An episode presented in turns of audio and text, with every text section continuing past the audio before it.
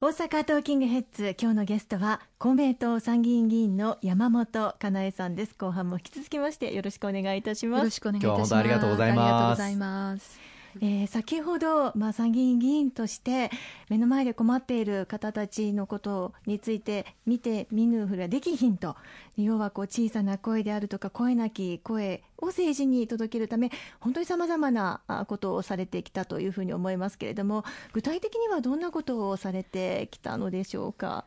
最初の2001の選挙の時に京都でですねある女性の方が私とこう会った途端に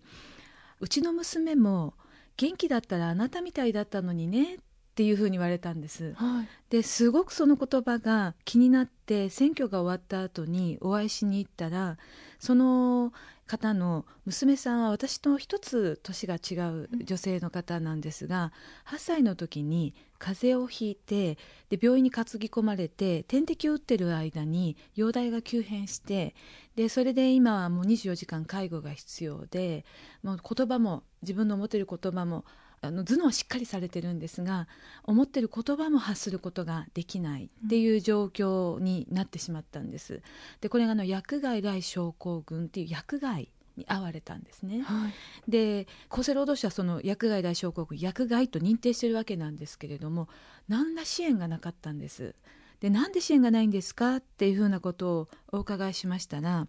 その医薬品副作用被害救済制度っていうのがあるんですけれども、はい、この制度ができたのが1980年だったんです。で彼女が薬害にあったのは実はその2年前78年だったんですね。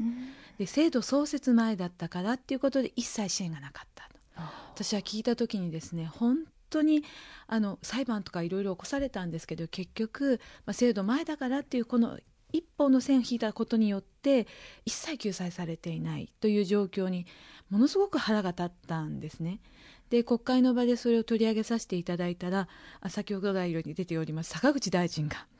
急にですね前向きな答弁をしてくださってちょっと時間をいただきたいとおっしゃってくださってそこから約3年間、まあ、いろんな形でですね実現できないかと手を変え品を変えですね、まあ、質問したりまた法律をちょっといじってみようかとかさまざまですねやってみたところ、まあ、最終的に法律も変えることができないという中で厚生労働省が方針転換しまして制度を創設後も何らかの形同じ形ではないんですけれども、薬害の方々創設前の薬害の方々を救済する制度を創設することになったんです。でその時にお母さんが言ってくださったその女性の方が言ってくださった言葉っていうのを私はすごく覚えていてお金の話じゃなくてこの制度ができたことによって娘は初めて周りの人から薬害だったんだね。って認めてもらえたと、うん、要するに彼女は支援のされる対象になっていなかったので周りから白い目で見られてたそうなんですね、うん、あの親子はっていう形で。初めて国がきちっとした制度に基づいた形で支援対象にしたことによって彼女の人生が大きく前に開いたとまあ、今いろんな形で課題を抱えていらっしゃって生活するにあたってもあの別に治ったわけでも何でもありませんけれども少なくともこれだけ制度が人の人生を大きく左右するんだっていうことをですね、うん、一番最初に学ばせていただいた出来事だったなと思ってます。今もあのお付き合いさせていただいておりますが、うん、本当にですねお母様もご年を召されていって娘さんも私と同じぐらいですから、うん、大変な課題を抱えておられますけれども、うん、これからも引き続きしっかりとあの支援をしていきたいと思っています。先ほど山本かなえさんが初当選した2001年からずっと取り組んでこられて救済制度創設前の被害者に対する手当の支給が実現したのが2006年、まあ、5年間かかったわけですね、はい、その間一貫してずっと訴えて制度の創設に至ったわけですけれども5年間、まあ、訴え続けるのは結構大変でしたよね、まあ、あの一応やるっていうことは決めたのが2004年だったんですけれども、はい、そこからまあどういう形でやるのかっていうのでまた時間がかかってですね、うん、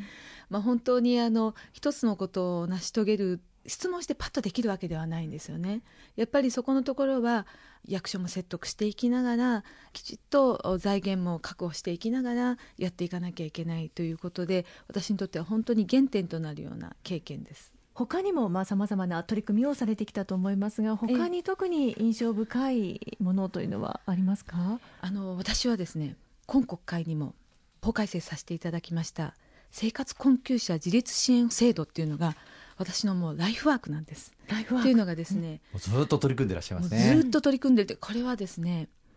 生活上のすべてのお困りごとをワンストップで受け止めてかつこれを地域の住民の皆さん方と一緒に解決していく仕組みっていうのがあったんですよ。はい、でこれがコミュニティソーシャルワーカーっていうね制度がありまして。テレビドラマにもなりましたね、はい、NHK で10回もののねあのドラマになったんですけれどもこの仕組みを知った時に私の求めたのはこれだと思って、はい、それをすぐ直感してあの当時あの私たち野党だったんですが国会でこれをもう全国でこういう制度をやるべきだということを訴えてそれでやっと実現したのが生活困窮者自立支援制度なんです。まあ、の私が知ったっていうことなんで制度自体は制度というかこういうあの仕組み自体は実は民間の皆さん方がそれこそほっとかれへんっていうような人たちがですねやっていらっしゃった汗と涙の結晶なんですがそれをやっぱり法律として形にしていかなかったら横展開ができないわけなんですその点と点と点とっていう話じゃなくてそれをやっぱり面にしていくためには法律が必要なので、えそれができたのが生活困窮者自立支援制度。であの平成27年4月からスタートしてるわけなんです。今年さらにその法律を改正にも尽力されたのが山本かなえさんですね。今までは制度に当てはまる人しか救わないっていうところから、はい、制度を人に合わせて作る。ものすごいワクワク感ありません？はい素晴らしい、ね、そういうものなんですね、うん、でよくあの生活保護が最後のセーフティーネットだっていうふうに言いますけど、まあ、確かにそれそういう面もあるんですが私はこの制度こそが究極のセーフティーネット断らない福祉いろんな課題ある、うん、そういう中でお金の問題だけじゃないんです。生活保護はお金の問題。えそこを解決することにはなるんですがその人がお金をもらっても孤立してたらですね生活って成り立たないですよね。そうですね。そういう意味ではあの本当にあの大事な制度だと仕組みだとそれをさらに拡充していこうということで今国会法改正させていただいたんです。断らないというのは素晴らしいですね。もうこれはやるのはめちゃくちゃ大変です。うんですよね。支援員の皆さん方、そう相談支援員の方々の、はい、もう力量にかかるところもありますが、うん、もう涙ぐましい努力されてます。うん、はい。あの他には例えばあの近伝義手の推進にも、取り組まれているというようなお話、え特にあの小児の子供の近伝義手。あの義手の中にはいろんな種類がありまして、はい、例えば装飾義手っていうものはですね見た目だけのものなんです。あの動かすことはできませんで能動義手っていうのもありますこれはもうこう手を開閉するっていうようなものなんですね。はい、で筋電義手っていうのは切断部分のところに、まあ、微弱な信号をですね受け取ってこう普通の手のように動かすことができるっていう義手なんです。要するにこれはできることがたくさんあるってことです。でこの筋電義手っていうのが実は日本ではほとんど普及してないんです。まあ、筋電というのは筋肉の筋に電気の電と書いて、ええ、まあ、神経の微弱な電力を察知をして、えね。はい、信号を察知して義手を動かすことができるというのが筋電義手ですね。はいはい、あのこの義手がまずあの1個150万するんです。150万。で子供だと成長によってどんどん変えていかなくちゃいけないじゃないですか、はい、大人はだからまだいいんですけど、一、回やればですね。子供って成長の度合いによって買い替えなきゃいけないんです。お金かかりますよね。お金かかります。っていう話でで海外から今輸入してるんですよね。そういう状況なので国産の安い筋電義手を開発してもらおう。っていうことに今実は開発してもらってるところなんです。でこれはあの見た目もですね普通の手のような感じで日本の素晴らしい技術を使って今作っていただいてまして大人の分はやっとできたんです。次子どもの分を作ってもらおうと。で作っただけでスポッてはめてできるもんじゃないんですね、うん。さっき石川さんご説明いただいたように微弱な信号を受け取ってこうやってやる。訓練が必要なんですあ普通の義手はスポッて終わるんです。そんなに訓練いらないんですけどお子さんがやろうとすると1年近くですね訓練をしないといけない。ーそんなに長く？長くなんです。でこの訓練施設っていうのが実は今日本には3カ所しかないんですね。一番近いのが私が見に行かせていただきました兵庫県のリハビリテーションセンター。そこだけなんです。そうするとそこに通える人しかある意味訓練が受けられないと、で訓練が受けられてできますってならないとそれが要するに公的な支援でもらえないんですね、訓練期間中の分がないんですでこれを実はあの井戸知事がやったるって言われてもんあのふるさと納税でこれにお金を出してくださる方にはピンポイントでこう支援できるような形にさせていただいてて実はそこが全国に貸し出しをしてくださってるんです。え。ー兵庫県民だけではなく全国に？全国に貸し出しをしてくださってましてもう井戸知事太っ腹っていう状況なんですけど、そういう状況で皆さんの善意によって今成り立ってるんですがこれをなんとか制度化したいと思ってまして